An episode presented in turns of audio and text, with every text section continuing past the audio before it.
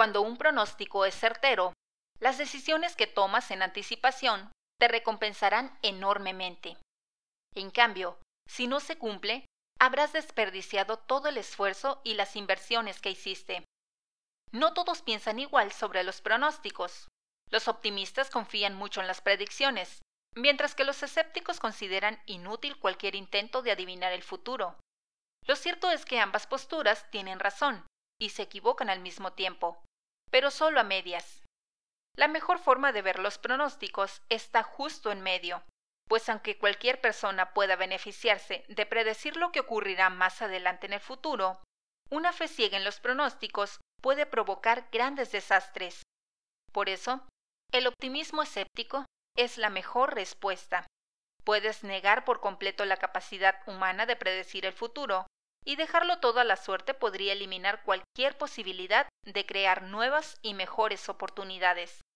Todos hacemos pronósticos a diario, aún sin darnos cuenta.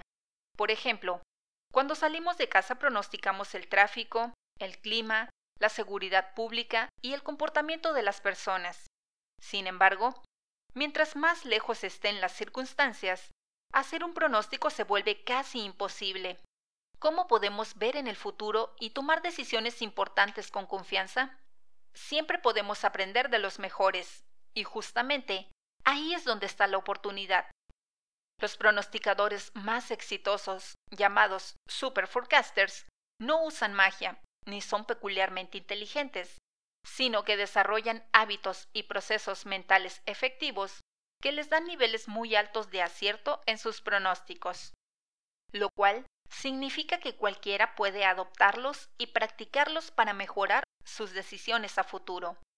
Por ejemplo, algo muy común entre los super forecasters es una fascinación por las noticias. Esto ocurre porque un conocimiento amplio y especializado sobre temas de actualidad, como política, tecnología, negocios o deportes, ayuda al cerebro a simular escenarios y crear conexiones entre eventos, los cuales se traducen en predicciones muy acertadas.